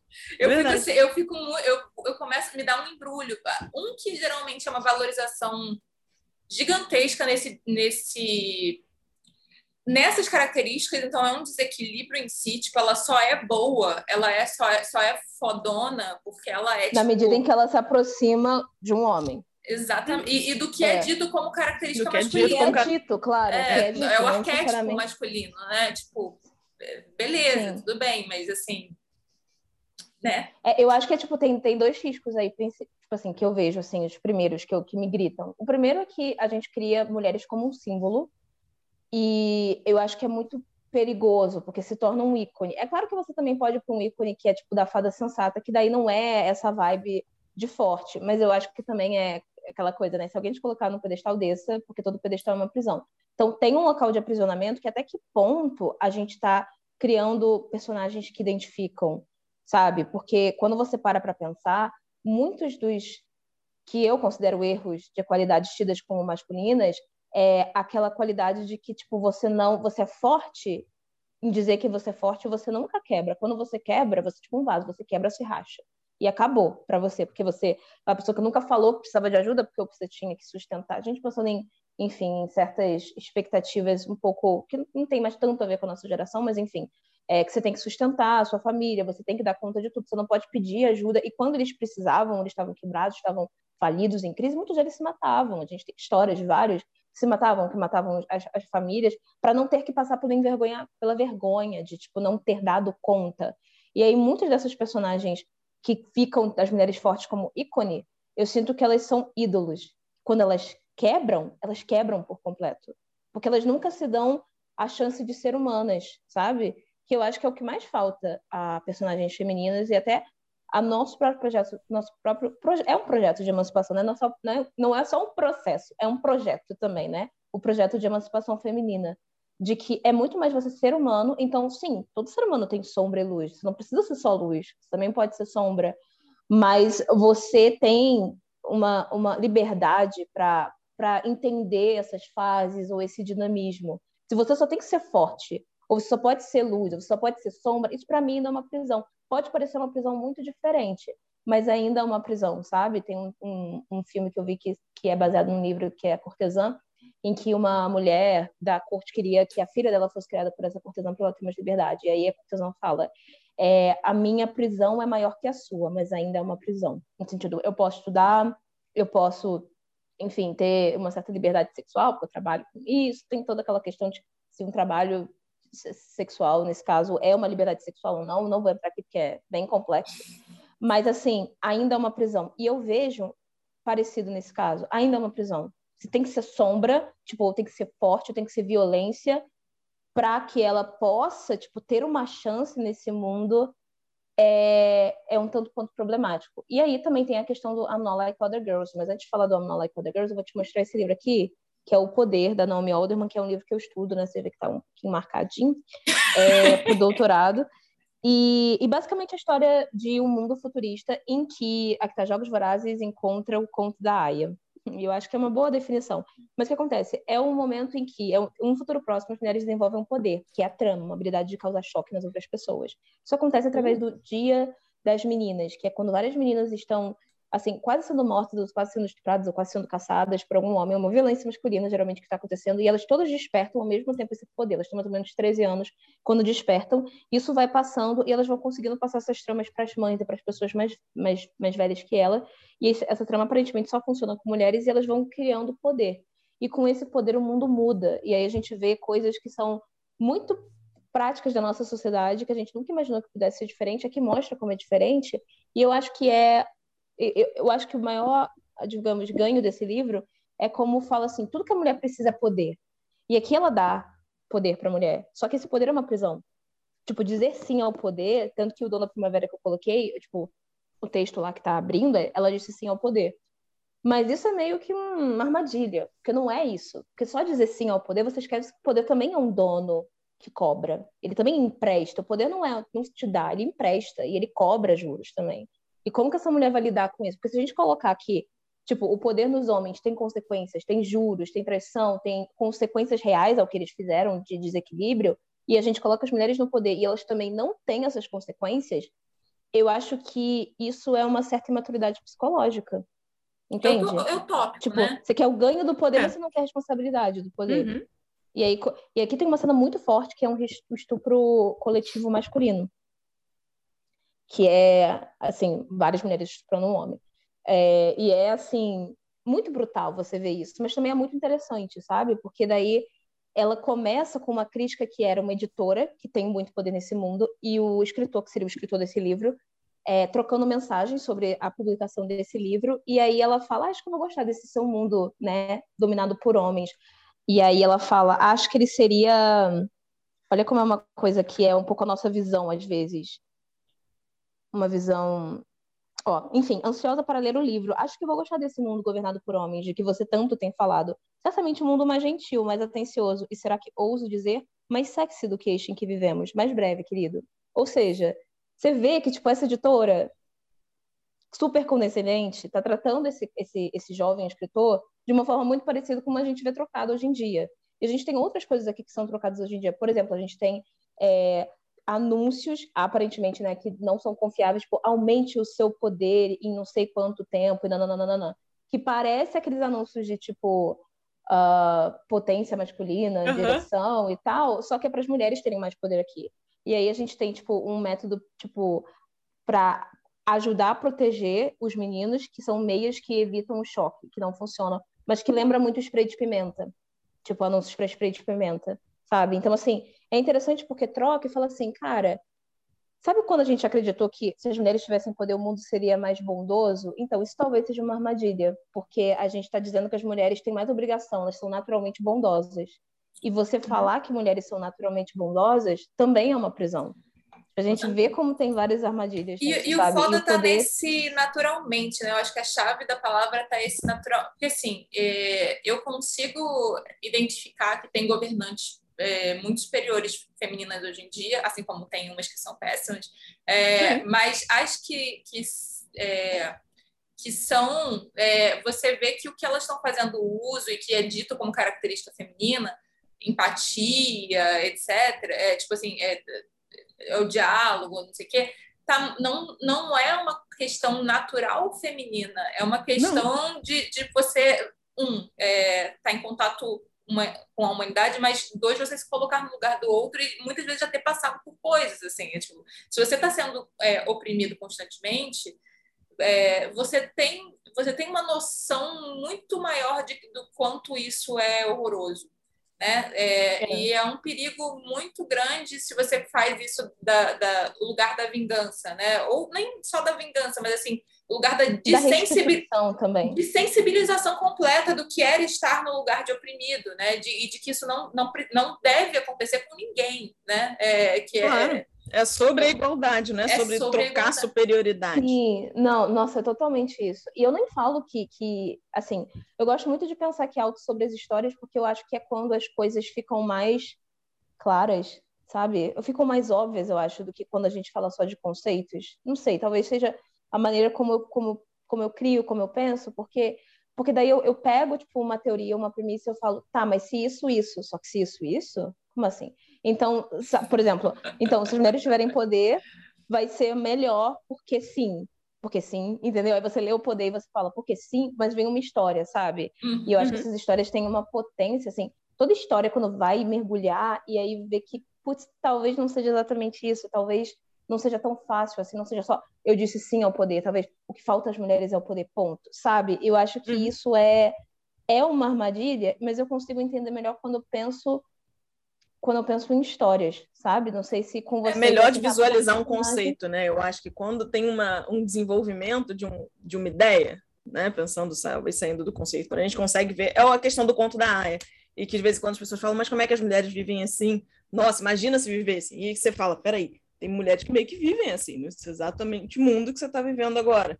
Mas às vezes Sim. a pessoa não consegue visualizar o conceito, né, puramente, Sim, sem ter uma história. Eu, eu acho. Realmente, é, nem, nem é pra... Quando você começa a contar uma história, eu acho que a gente começa tipo a, a pisar nos nossos, nos nossos buracos, eu acho, sabe? Que você começa a ver que não é tão esquemático assim, sabe? Não é tão formulaico assim, você coloca, tá, mas e aí? E aí, sabe? E, e aí você vem com umas certas armadilhas que eu acho super interessantes, tipo, o poder tem essa questão de, tipo, ah, então falta o poder, mas tem uma série de consequências que esse poder mais irresponsável vai trazer. Então, ela disse sim ao poder, mas não pode ser só ao poder, porque muitas vezes o poder vai fazer com que ela abra mão de si mesma, sabe? E isso não é liberdade. Então, o quanto que a gente está querendo, às vezes, ir num local de poder patriarcal sem pensar no custo que esse poder patriarcal tem com quem carregou eles, esse poder patriarcal, entendeu? O quanto que a gente talvez esteja querendo ir para uma prisão também. Eu não falo assim, numa questão de você querer o equilíbrio, de eu querer mandar na sua vida e dizer, tipo, ah, é, cara, seja mais equilibrada, seja menos, não seja tão ambiciosa. Não é por aí. Mas é, tipo, de entender que você vai entrar nesse local e só não vai morrer. Tipo, isso não é o paraíso que você está pensando que é. Sabe? Esse Se não você é não tiver. você... Eu acho que um, um, um, Não é nem truque, né? Porque, tipo assim, não é tipo dica de sobrevivência, mas eu acho que é, aquilo que você falou, até em relação ao gótico, que é a consciência sobre a questão, se você. Porque, Uhum. assim, tá tudo bem você ser ambiciosa, tá tudo bem você você chegar ao máximo que você puder, desde que você tenha consciência do que isso significa em todas as, né? Se você tem a consciência, você cons você consegue procurar o equilíbrio, né? O equilíbrio. Eu acho que E esse, cara, esse pra mim é tipo, é, o- é assim, é a armadilha mais complexa de você falar com meninas mais novas, principalmente no que tem relação ao girl boss, sabe? Hum, esse nossa, movimento é, girl boss. sim. Porque, Tá acabando isso não, gente. sim, Tá acabando esse negócio de girl boss, não tá não? Amigas, Já não, tá eu, indo, não, não. eu, eu, eu tenho uma Olha só. sensação. Eu entra achei no que tava TikTok, acabando. entra no TikTok, eu tenho uma sensação. É porque eu acho só que eu vejo assim. os vídeos do YouTube das pessoas da minha geração, das pessoas que estão 30 ou sei lá, 27, é, falando que não é possível, né? E as girl boss foram derrubadas. Aí, desculpa o parênteses aqui. Tem várias girl boss da minha geração, né? Várias criadoras de, de redações, de não sei o que, que hoje em dia você descobriu que, na verdade, elas só eram mais umas garotas com dinheiro para fazer o, o negócio surgir. Mas eu fico assim, eu fico sentindo que está acabando, mas pode ser eu que estou na minha bolha. Cara, eu, mas eu, não- acho não que é muito geracional isso. Eu acho que é muito justamente isso. A nossa bolha deu tempo de, dos, dos castelos de areia cair. Já deu para ruir. Nossa, porque Já ruir. deu deu, tempo de errar. mas, mas acontece que não, não tem uma coisa assim, se na nossa época surgiram as primeiras estrelas da internet, agora, tá, assim, é muito mais, não digo fácil, mas é muito mais rápido alguém viralizar e A se tornar uma estrela. viralização, né? Da... Cara, Aham. é, é, viralização. até você fazer o primeiro dinheiro com o blog levava cinco anos, né? É Essas isso. coisas. Muito É mais. né? Então, assim, tem muitas novas girl boss, entendeu? Tem muita. E isso, isso não, não morre, porque, tipo, ainda tá. E, e eu acho que agora, inclusive, que está começando a entrar no entretenimento também, nas narrativas de forma muito é, disseminada. é. Tipo assim, o protagonismo Exatamente. feminino forte, girl boss, agora tá na moda, tipo, na moda real, sabe? Só Porque que o da Sofia Amoroso não deu certo na época, né? Foi bem, foi bem ruim. Eu não sei É, se eu vocês pensei nela lembram quando disso. você falou em Girl. Aquela série foi muito. Ela óbvio. era uma. Ela, acho que ainda é uma figura interessante, ela já vendeu a empresa dela, no caso. Eu esqueci o nome, gente. Eu tenho alguma coisa. Não se chama Girl Boss, mas o livro se chama Girl Boss, não né? era? É, Nest Gal, isso. Ela realmente era uma figura interessante. O castelo dela meio que já ruiu, já vendeu empresa, já faz outra coisa. E na época em que tentaram romantizar isso, vamos chamar assim, né, quando a Netflix ela vendeu lá os direitos do Conte a Minha História, virou um grande. Eu sou uma super líder e vocês são merdas. Né? Amiga, mas assim, eu não sei, é, eu não sei a opinião de outras pessoas também, que, cara, a gente já saiu do bot há muito tempo, eu acho, mas eu não sei a Tá opinião dos outros sobre essa série, por exemplo, da, da Girl Boss. Mas assim, eu nem sei por quem que ela foi feita, não fui pesquisar. Mas me parece muito um olhar é, estrangeiro sobre os mileniais, assim, sabe? Não é. assim, pô, tem muito assim, assim, garota mimada, é, escrota. Me Eu parece. vou conseguir porque eu consigo, porque eu posso É, tudo, Barbie Eu não sei se é a realidade, mas assim, me, me pareceu muito uma, uma tipo assim, um artigo do Time sobre como os mileniais são, são tipo assim, são Foi bem mimados, um assim. estereótipo, Foi né? muito Eu não sei. estereótipo. Eu não sei se a Sofia Moruso é esse estereótipo, tem pessoas que são estereótipos, é, mas, mas enfim, deu, deu errado. Eu acho que não adiantou ter o RuPaul lá de, de vizinho que não, não deu para Mas, mas assim, eu acho assim, sobre essa questão do Girl Boss, da mesma maneira que eu penso, até no gótico, eu vou ligar isso ao gótico de alguma Pô, maneira. mas, assim, é, sabe um momento que, tipo, cara, mais teve repressão, tipo, repressão de pulsões sexuais, repressão de, de costumes, repressão disso, foi um momento que teve uma erupção de expansão de pulsões. Então, assim, quase um recalque, né? Você, você, você abafa, abafa, abafa, a parada explode em algum momento. Então, assim, no que fala, no que tem a ver com Girl Boss, é, a Paula sabe o quanto que é conflituosa essa minha relação com essa vibe Girl Boss, porque eu vejo não só isso na realidade do dia a dia, mas eu vejo isso em muitas, muitas e muitas personagens femininas, principalmente escritas por meninas que são só um pouco mais jovens que eu, tipo, dois, três anos mais jovens, tem 23, 24, 25 e tal. E, e elas ainda estão muito fascinadas nesse brilho de que tudo que falta pra gente é um trono, ou uma coroa, ou poder, ou Ishusimi Crown. E eu não quero dizer que esses fenômenos não são importantes, eles não são, digamos, passos muito importantes da emancipação feminina. Mas eu acho que a emancipação é também você saber o que você vai usar com isso, sabe? É, eu gosto muito, por exemplo, de uma personagem de uma adaptação que é a Roda do Tempo, que é a Moraine, que ela tem poder, nem é o, tipo assim, na escala dos poderes é o maior poder, né, a maior magia que ela poderia ter, mas ela tem muito uma inteligência do que ela vai fazer com isso. E eu acho isso extremamente inspirador, porque o que eu vejo muito é dominação mundial. A gente vai ter dominação mundial, a gente vai ter a coisa, a gente vai ter coroa, a gente vai ter poder, a gente vai ter tudo, a gente vai ter. E eu acho, tipo assim, que não é você negar isso, você negar o desejo, porque uma pessoa que nunca teve poder, porra, ela vai querer poder. Você não tem como tirar a ambição dela. Não é uma história sobre você apagar a ambição, silenciar até essa revolta que talvez exista aí. Mas eu acho que é pensar em personagens que são humanos e que podem cair nisso, mas que você vai mostrar as consequências, você não vai romantizar, Tipo, uhum. eu vejo que eu, que eu, ai meu Deus, eu, eu me sinto meio que uma fiscal, mas é horrível perceber certas coisas, do tipo, várias personagens fortes são personagens de fato escrotas, tipo assim, de fato não muito legais. De fato, se você trocasse o gênero delas, você poderia chamar que são pessoas abusivas, mas tem meio que uma glamorização da tóxica que é forte, uhum. ou que de alguma maneira a toxicidade dela é justificável, é indispensável, porque essa mulher sofreu tanto. Então, uma mulher com uma espada, uma mulher que inclusive é um elemento bem fálico, né? Então, é, eu acho que é uma armadilha, só que eu não tenho como segurar nenhuma menina que está fazendo isso e falar tipo, para! Eu tenho vontade, mas eu não faço, porque não adianta. Só que só, só finalizar uma coisa, tipo, eu, eu acho que talvez seja mostrar personagens que tenham essa característica, que também são nossas, do tipo, penso uma personagem de uma história que eu ainda não publiquei, que é. Enfim, é uma questão de exploração sexual. E ela é, tipo, uma personagem. Personagens mágicos, mulheres que são exploradas sexualmente. E aí tem toda uma questão. Não dar spoiler nenhum. E aí tem toda uma questão dela conseguir um poder. É meio que uma Cinderela às avessas, sabe? Bem às avessas, bem distópica. E tem um momento que ela fala com uma certa entidade e ela fala: nome dela é Melíada, né? Essa personagem principal. Ela fala, Melíada, eu espero que você nunca seja insensível às outras causas. E aí ela fala, eu vou perder o seu apoio se isso acontecer. Ela fala, você vai perder muito mais. E eu mostro ela perdendo muito mais. Tipo, eu não, vou, eu não passo a mão na cabeça dessa personagem. Não porque eu acho que ela. Não porque eu não me comova das dores dela. De fato, são dores minhas, são dores de outras pessoas que eu vi, sabe? Que queriam desesperadamente ter poder para mudar alguma coisa, mas que são pupilas de névoa, entende? São pessoas que sempre foram pupilas, elas querem muito não ser pupilas mais. Só que tem uma neblina que elas não estão vendo, elas não estão vendo, sabe? E elas precisam cair pelo poder. Muitas vezes elas falam, sabe, coisas como você só sabe é, personagens masculinos que têm poder e que tentam aconselhar ela falam, ok, mas você sabe dizer não. E você tem que entender que fora dessa sala você vai ser exigida mais do que isso. O que, o que vai ter depois do seu não?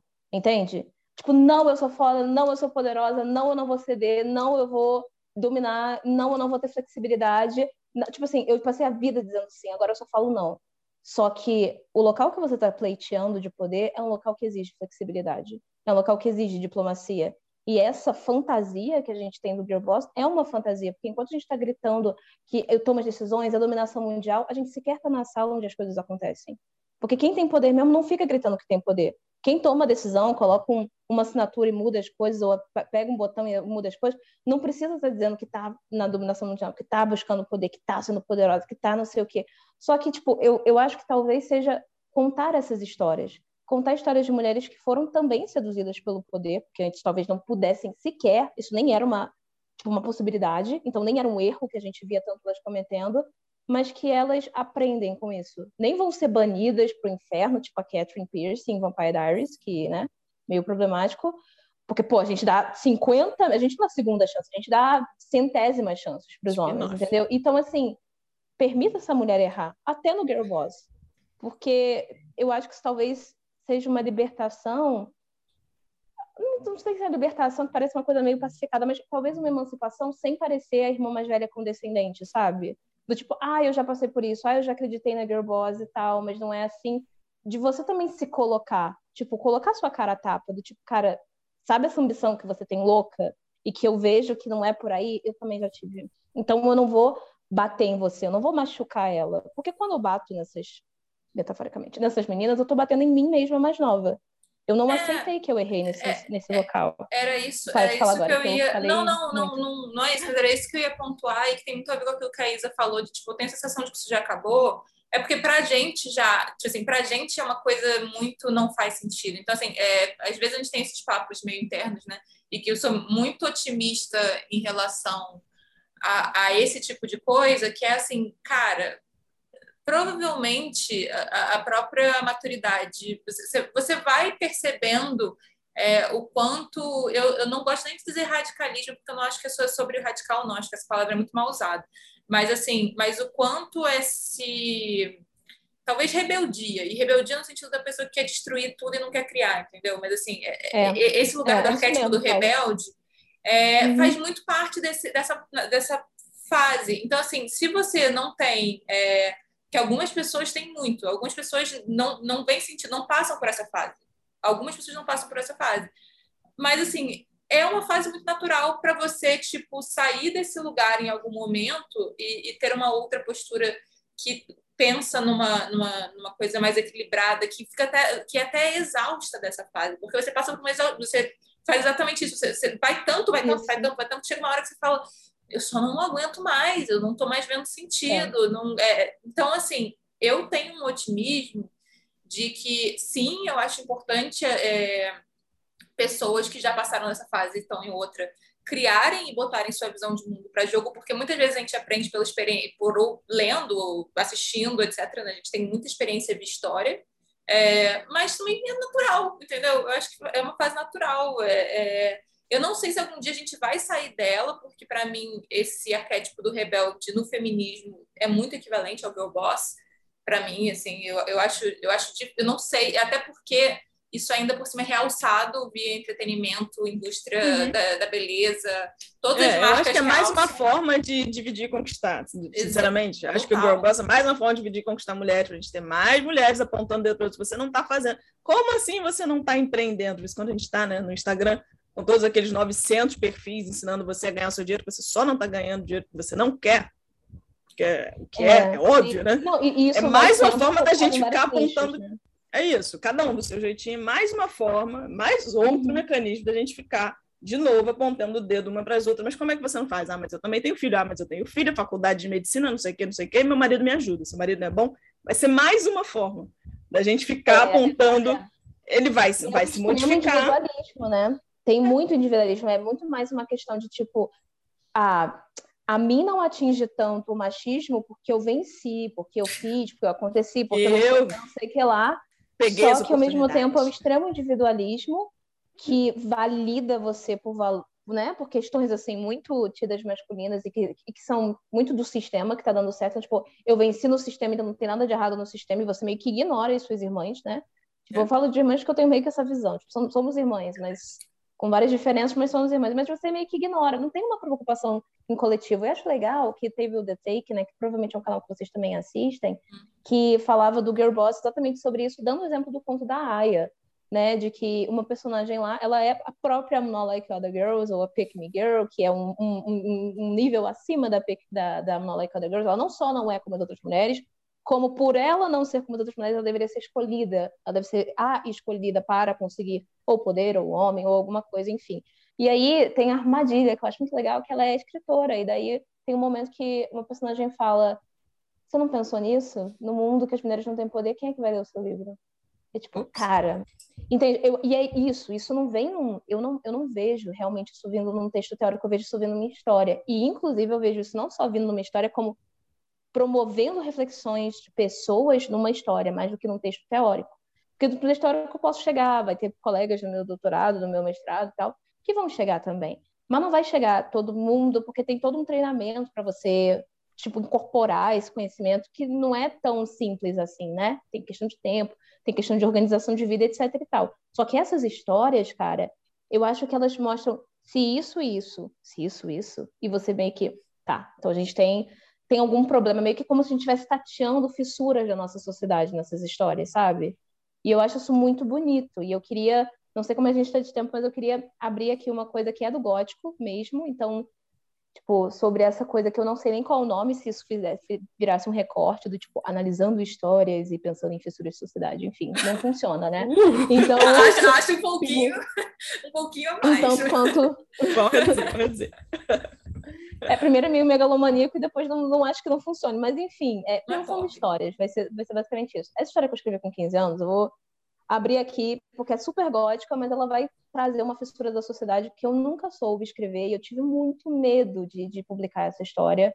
Eu já tipo, cheguei a mandar para pessoas, algumas pessoas tipo, de editora se interessaram e eu nunca consegui enviar, nunca consegui enviar, porque tem uma questão que eu não consegui resolver, eu não sei se eu vou conseguir resolver nessa vida, que é o seguinte, então vocês já sabem, uma mulher que todas as outras seis meninas passaram por, por essa maldição, também sempre tem a maldição, o enigma, a herança familiar, uh, os segredos, o monstruoso, essa casa sombria, noite, escuridão, tem tudo isso, todo esse kit estava lá. Com 15 anos eu não sabia que isso era gótico, mas enfim, hoje eu considero ela um gothic fairy tale, que é um que pode ser um outro momento, porque daí é a junção, né, o fairy tale e o gótico juntos.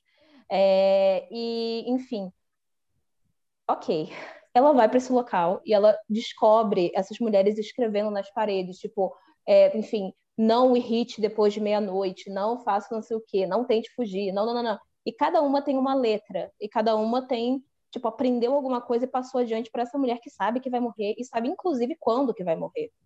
Quais são os ciclos da lua que ela ainda tem até ela morrer, porque todas as outras morreram. E eventualmente, vou dar um spoiler, mas tudo bem. É, eventualmente ela descobre que essas mulheres que vieram antes era ela mesma, eram encarnações dela mesma. E ela é a Medusa. E ela só vai conseguir se libertar quando ela olhar para o espelho e não virar pedra. Porque você sabe que a medusa olha para as pessoas e vira pedra. Só que se ela olha para o espelho e ela vira pedra, ela morre. É, assim que ela é morta, sempre né? matou ela. Foi, não, o escudo No próprio que, reflexo. É, reflexo do escudo, não é, É. isso? Acho que é o escudo. Do Perseu. Do quê? Sim, Ela- sim. Quando, e, e aí, exatamente, né? Assim que inclusive ela é destruída, pois é. E, e aí, assim, essa história era sempre sobre. É uma metáfora, né? A medusa que se olha e não se destrói, ou não se paralisa no tempo e não vira uma bela estátua, ela é uma mulher que consegue se olhar no espelho e ver a si sem a projeção do outro, sem precisar, tipo, estar com um homem que é sombrio para ela admitir que ela também tem sombra, porque ela não admite, entendeu? Só que aí, na história em si, teve vários problemas, porque eventualmente essa menina que tá com esse híbrido, ela eventualmente tem, fica grávida, tem um filho, e ela não quer tomar o LG para tornar ela imortal. Só que ele meio que força ela a tomar, para ela conseguir ter o filho. Quando ela tem o segundo filho, e isso acontece de novo, ela começa a perceber que tem mudanças muito estruturais no corpo dela. E ela sempre que, se ela chega e faz vitrais, ela, ela é tipo uma artista mesmo, sabe? E ela sempre quis, tipo, dar essa educação para os filhos ou conseguir viver isso. E como eles são, tipo, parte monstro, os filhos também são híbridos, ele, o, nem as cobras que vivem no, na- no castelo e nem o cara em si, né, o híbrido, deixa que ela faça isso. E aí eu tava com um dilema que era, eu sabia que ela fugia do castelo e que ela não levava os filhos, só que isso é abandono. É uma mãe abandonando os filhos. Eu tava tipo, isso era absolutamente algo que tinha que acontecer na história. E aí eu, eu tentei fazer várias coisas, eu, tipo, não, tem uma, uma forma dela vencer a maldição, então ela vai sair para buscar essa forma de vencer a maldição e ela vai voltar e vai recuperar os filhos, os filhos vão ficar humanos, ela vai fugir, tá tudo certo. E aí teve uma questão que alguém até me lembrou, que era uma questão tipo, da própria cura gay. Tipo, se os filhos nasceram híbridos e serpente e ela não aceita e quer fazer com que eles sejam humanos, isso não é um pouco ela não aceitando a parte monstruosa, mas que é dos filhos? Entende? E ao mesmo tempo a minha única solução seria então ela ser uma serpente, ela ser parte tipo de todas aquelas cobras, ela virar uma espécie de medusa, né? Como se fosse uma história de origem da medusa. O que também eu não gosto, porque daí ela teria que ser uma, um monstro para virar isso. Então, assim, eu tô falando várias questões, né, que estão envolvendo essa história, que basicamente envolvem maternidade e monstruosidade. Cara, eu não sei como resolver isso. Tipo, eu de verdade não sei. Porque se ela foge, ela é errada, porque ela abandonou os filhos. Se ela fica, ela é errada, porque ela tá num local em que ela já tentou inúmeras, inúmeras, inúmeras vezes ter liberdade, ela não vai ter liberdade. E ela não quer se tornar um monstro. Então, se ela, tipo, também ficar lá e ter liberdade ao se tornar um monstro, é aquela coisa, né? Ela vai virar sombra para conseguir ter mais poder. Amiga, mas eu, si eu acho que o seu dilema volta para a questão que a gente estava conversando antes, que é o é a consciência. As expectativas também, é... eu acho. Não, assim, tipo, o abandono é ruim, é, é ruim. O, qualquer parente que vai embora vai ser um abandono péssimo. Posso perguntar? Vamos lá. É, é, o, os filhos dela que estão lá, estão passando por algum tipo de situação muito difícil? Estão sofrendo maus tratos? Estão é, sendo abusados? Não, as cobras, eles... as serpentes, porque tem várias serpentes no castelo que ajudam a cuidar das crianças e tudo, elas são super de boa com as crianças, não são de boa com ela, porque ela é intrusa, entende? Ela é a humana. Ela é a monstruosidade dentro de um lar de monstros em que ser monstro é normal, digamos, né? Uhum. Então, é, é foda, tipo, só que aí, enfim, né, assim, eu, eu, sabe o que é o problema? A história vem. Eu, tipo, eu sonhei com ela. Então, assim, foi a primeira história que eu sonhei. Ela tem uma força que é dela. E eu nego a história porque eu falo, não pode ser isso, ela não pode abandonar ele, porque senão. Mas, é, é, é isso que eu já. Por que, que ela não é isso. pode? Por que, que ela não pode abandonar? Não pode? Por que não? Porque ela não pode abandonar os filhos. Aí, mas, mas os filhos estão bem, estão bem com as cobrinhas. Não, estão, estão sofrendo. Bem. Eles estão bem. Estão... o que, que acontece? Os filhos crescem mais rápido. Eventualmente, quando ela tá procurando a maldição, ela acha uma menina na beira da estrada e ela cuida dessa menina. E ela se afeiçoa essa menina. E essa menina, eventualmente, vai ser capturada de volta quando ela é capturada também.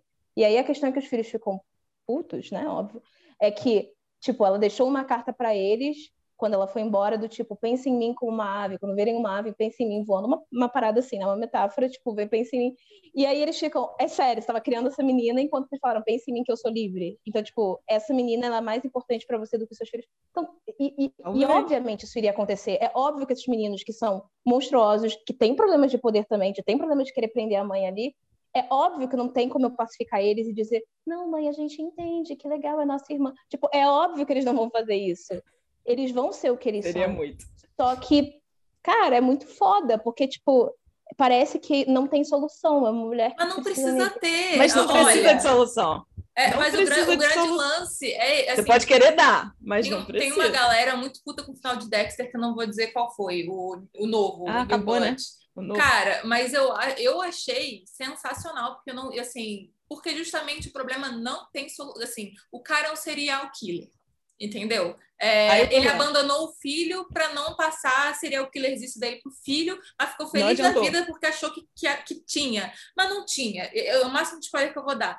E assim, para mim, a coisa mais foda que, que esse spin-off fez em termos de finalizar a série é mostrar que, mano, às vezes as coisas não têm solução e elas serem, assim, o conflito precisa ser aceito e abraçado de que ele existe e é isso aí. E às vezes o final não vai ser felizinho, gostoso, entendeu? Não vai. Uhum. A vida não funciona assim. Vamos falar a verdade. A vida não, não é, funciona é, não, assim. Eu sei funciona. que é um livro, mas a vida não funciona assim. Ô, gente, e a verdade assim, é que assim, algumas coisas não têm explicação mesmo. É só, é só porque a gente já está chegando em uma hora e meia horas. de live. Não, e aí, e aí começa a chegar aquele ponto que eu acho que as pessoas não vão chegar no final. Assim, eu, eu nunca sei, eu nunca sei, porque podcast tem gente que ouve quatro horas de podcast, entendeu? Então eu nunca sei se eu estou censurando, uh, é, se eu estou tipo, julgando a audiência, sabe? Do tipo, você não vai ouvir. Eu ouviria, entendeu? Mas não sei. Então, assim. Não, mas eu acho que de verdade a gente também está chegando no limite, assim, das discussões. A gente está é... indo e acho que depois. Tá fazendo a, a elipse, né? Agora o pessoal meio que, não sei, pensar sobre isso com a gente, porque, como visto, nós não temos as respostas, né? A gente tem Vocês podem aproveitar aqui. e comentar à vontade. Comentem, comentem no YouTube. Engajamento. Comentem no YouTube ou se vocês quiserem no, no post do Instagram do episódio. Vamos lá conversar. Vamos, Vamos lá. Conversem com a gente e com a Carol. Porque... Marquem Carol no Marquem Instagram, Carol. que ela também conversa. E... Mas assim, amigas, tem, tem alguma coisa, é claro que provavelmente tem muitas, mas alguma Let coisa go, que, que não tenha sido dito que você acha muito importante antes da gente ir pra saideira? Ai, cara, não, eu acho que eu já coloquei aqui meu coração em relação a essa história, né? De Baixo dos Campos. Totalmente se sair e tal. Mas é que eu não sei. Eu não sei. Eu já fiz entrevista até com mãe, sabe? Com várias mulheres, e elas falavam, tipo, ah, então lá é uma mulher que quer ser independente, quer ser emancipada, mas ao mesmo tempo ela não é, e tem essa questão da mãe, da, das pressões, então Enfim, no, no, no, geral, o que eu tô querendo dizer é que mesmo as mães que eu entrevistei e pessoas que eu achei que iam falar, não, não faça isso, elas foram as pessoas mais compreensivas. Sacou? Mas é porque faz então parte da vivência é. maternal é. esse Delas. dilema, amiga. Para a maioria, é. inclusive das mães, você senta para conversar, é, não é assim, maternidade não é uma coisa maravilhosa o tempo todo. Inclusive, para muita gente, é. Não é, é, é, justo o contrário na maior parte do tempo, dependendo da, uhum. da, da, mulher que está sendo mãe. Então, assim, é, né? Não, por isso que eu estou dizendo, às vezes é, uma, é um conflito sem solução. Sem solução, tudo bem, sabe? Sem solução final feliz. Às vezes é um conflito que não vai ter, vai, vai ter tipo, aquilo que está falando do, do esqueci qual foi, foi a colocação que você usou, mas tipo assim, sempre vai ter um ponto positivo e um negativo, sabe? Sempre vai ter um é, um de como é que era isso que você tinha falado? Mas assim, tipo, sempre vai ter um para ter um valor X, para ter um valor X vai ter alguma coisa faltando, sabe? Eu esqueci qual foi a cara no início do negócio a gente falou, mas assim, e é... você lembra? Não, não tô lembrando. Eu também não tô sabendo uma expressão. Gente, mas já tem quatro assim, horas. Para toda coisa, para toda coisa positiva que acontece, geralmente tem alguma negativa. Você sempre tem consequências, sabe? Eu acho que é isso. É, assim. é, sim, é sim. muito sobre o que a gente estava falando. Grandes poderes, grande responsabilidade. É isso. That's all, folks. Ninguém consegue ser é completamente bobo, é livre, nem completamente independente, nem ah, completamente. Ah, sem ter uma consequência por isso. Você, inclusive, responsabilidade afetiva, geralmente, quem, quem acha que é livre demais, geralmente é um, um, é. um escroto em termos de tá responsabilidade tá afetiva com coisa, os outros. É isso. Então, assim, é, é, não tem como. Não tem como. É sobre isso. tá tudo bem. Tá tudo é... Assim, no caso, não tá tudo não bem. Tá, mas não é. Não. Mas o karma existe, então tá tudo bem. Tipo, The karma is real. Karma is real. É. E então vamos para a saideira, gente.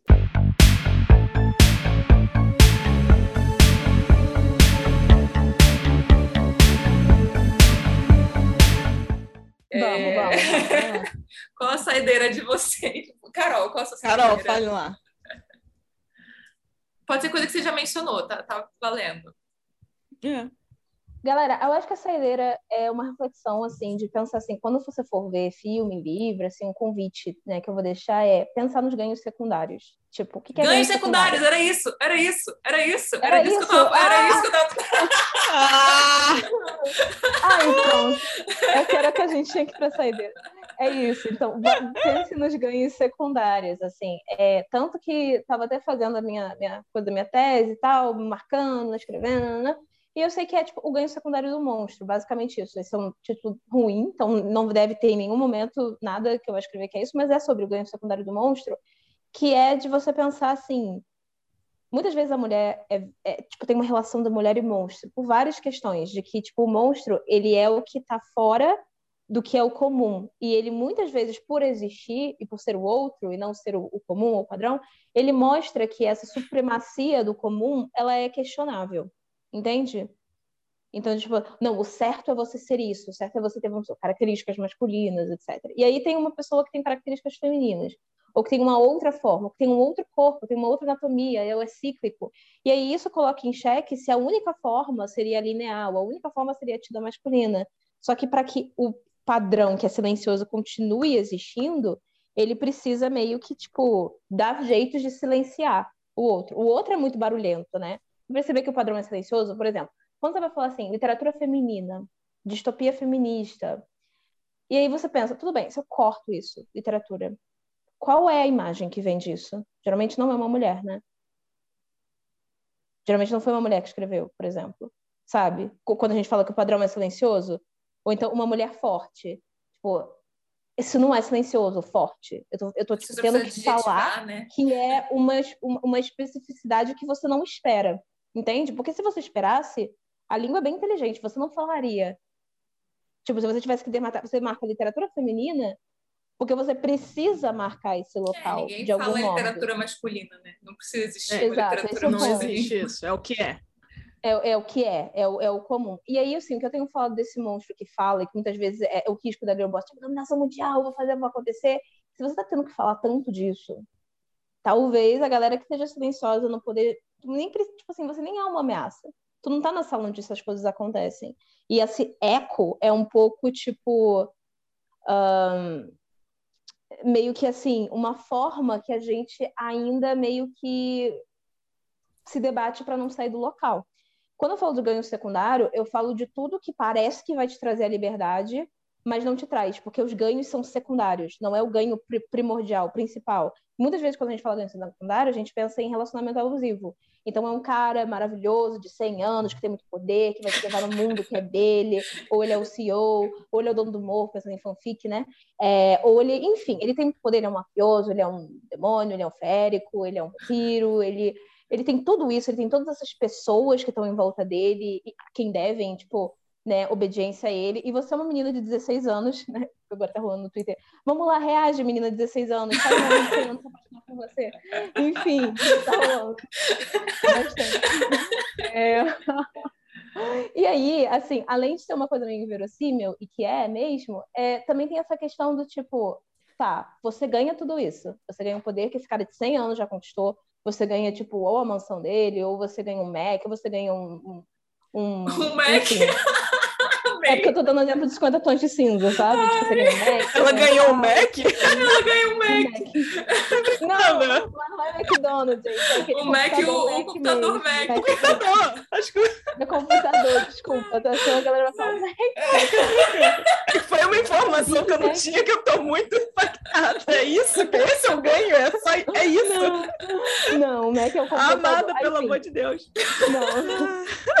Não. Você ganha todas essas coisas, mas você perde a sua liberdade. Porque tem esse cara todo tempo, tipo, falando pra saber se você tá comendo. Você não pode beber bebida alcoólica. Sabe que sua mãe num outro estado, um outro fucking estado, esse cara aparece lá. Aí você fala, como é que você tá aqui? Ah, eu tenho um bip no seu celular. Tipo, entende? Então você é. ganha, você ganha todas essas regalias que parece ser, você, ou você ganha status, ou você ganha certos atalhos, entendeu? Tipo, porque, claro, independente da inteligência que a Anastácia teria ou não, ou em mesmo after, você fica que a Tessa também consegue uns, uns voos muito altos profissionais. E claro que o, o, tem uma hora que o protagonista, que é um, um, boy meio abusivo, fala: Ah, você conseguiu porque eu te coloquei lá, não sei o quê. Daí ela, tipo, ou, ou ele assim: Esses caras não querem ser seus amigos. Aí você fica: Ué, peraí ela só conseguiu porque você colocou lá, esses caras não querem ser amigos porque ela não pode ter amigos homens, ela não é interessante o suficiente para ser amiga de alguém, ela só pode ser, tipo, interesse sexual, ela não teria condição de conseguir sozinha, enfim. Mas o pior é que a Mas história mostrou exatamente isso, né? Que ela não poderia, não. Ela só conseguiu por causa é. dele, inclusive. Peraí, isso é 50 tons? É isso mesmo? Essa já é Não, after. esse é o after. Ah, é o after. Me perdi um pouquinho.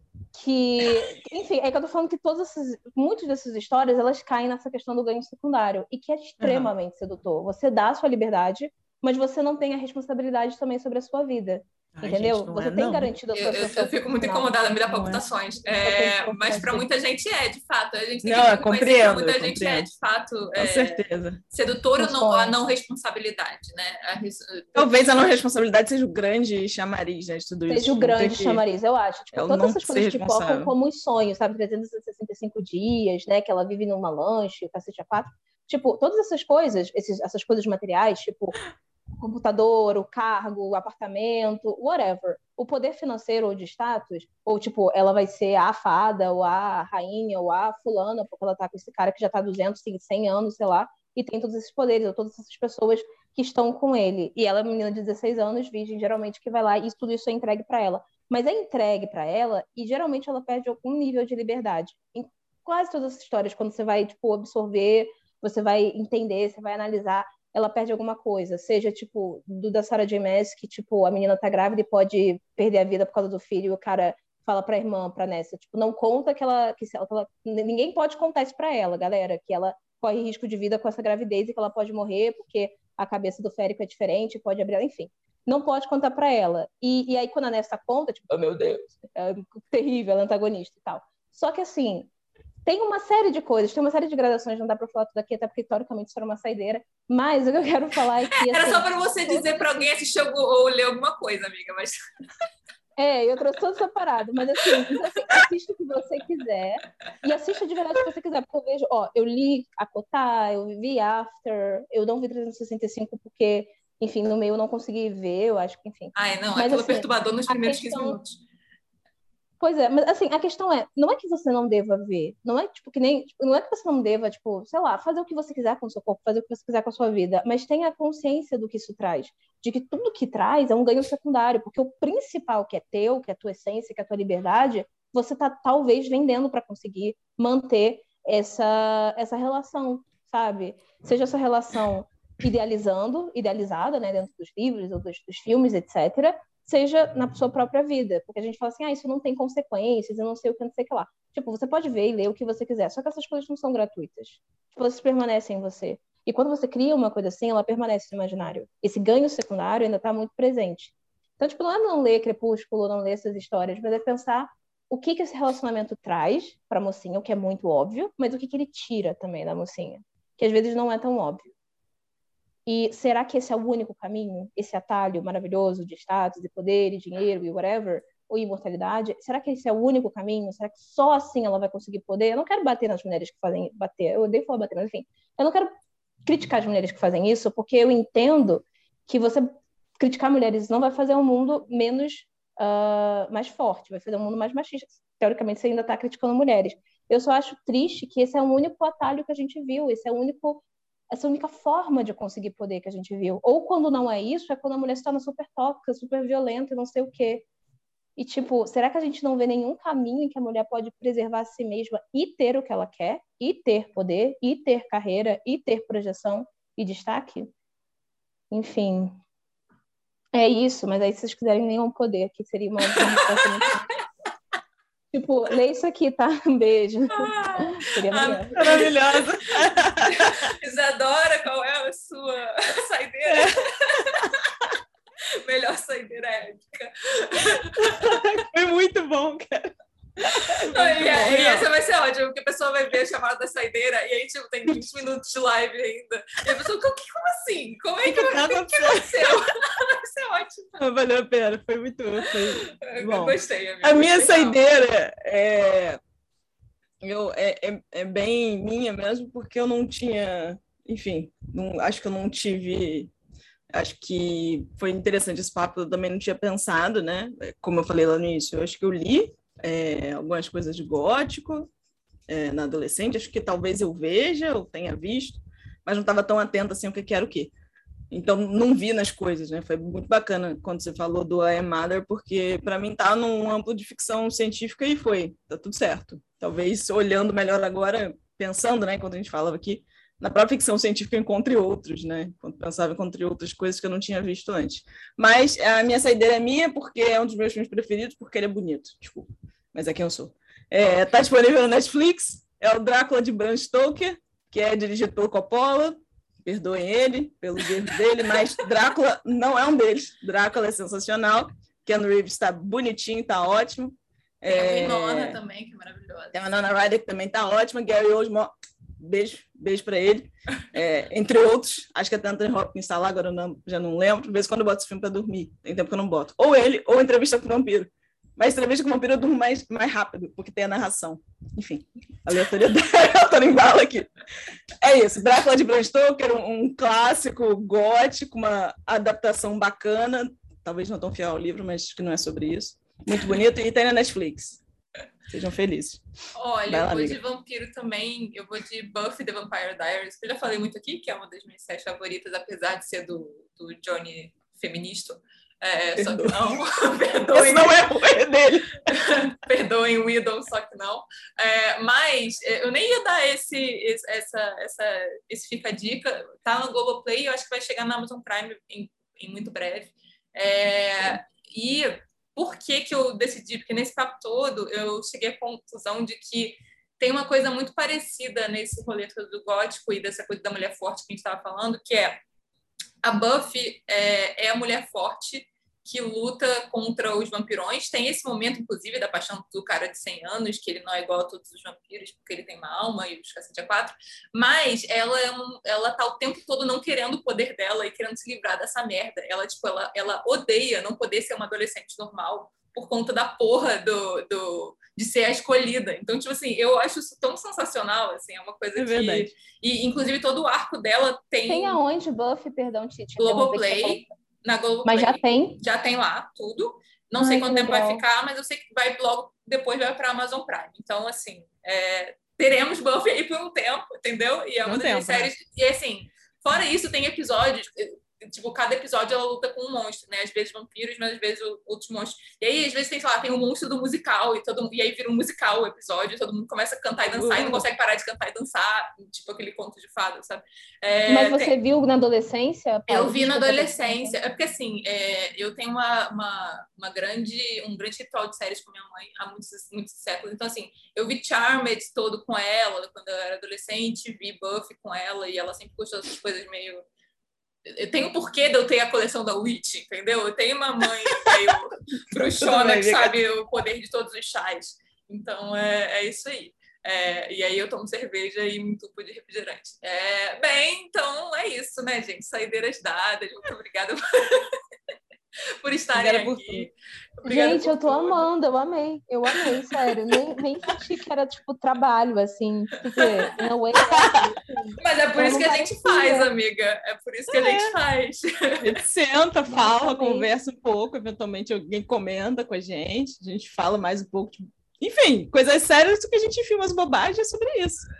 Mano, sabe o que vocês podiam fazer totalmente? A gente podia, vocês podiam, não sei, né? Se colocar partes de, de, partes no TikTok. Tipo assim, 30 segundos, Amiga, que seja de Você não tá mais, entendendo. Mais, você não tá entendendo. A receita do Tudo bem que.